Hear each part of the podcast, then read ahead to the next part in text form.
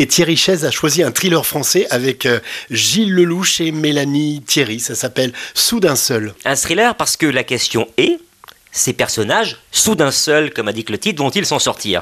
Soudain seul, c'est l'adaptation d'un roman de la navigatrice euh, Isabelle, Autissier, et qui raconte donc l'histoire d'un couple qui part faire le tour du monde et qui se retrouve sur une île, et vraiment seul.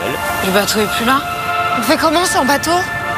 Tu m'écoutes là, je te parle Je sais pas ce qu'on va faire, voilà Faut juste tenir, quoi. Qu'est-ce qu'on fait?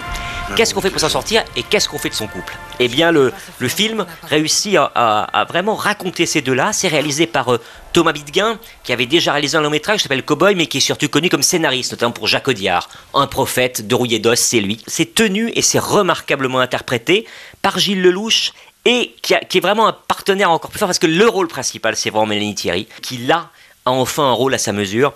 On est vraiment pris, attaché et ému devant le film.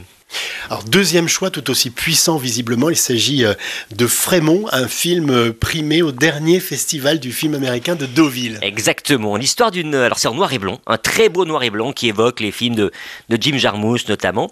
C'est l'histoire d'une jeune réfugiée afghane aux États-Unis, dans la ville, euh, dans la petite ville de Frémont, qui va essayer bah, de, à la fois d'oublier ce qu'elle a pu vivre dans son pays et de se construire une vie euh, aux États-Unis.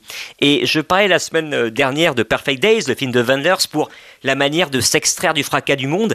Et ben là, c'est un peu ça. Et il y a un ton doux amer, une comédie vraiment attachante sur ce qui pourrait être par moments des tragédies qui fonctionne. Et moi, j'ai trouvé ça absolument euh, ravissant, charmant et émouvant. On a donc cette comédie euh, dramatique qui marque les esprits visiblement et très émouvante, Frémont, et ce thriller français, Soudain seul, adapté, ça m'avait échappé effectivement, du livre d'Isabelle Autissier.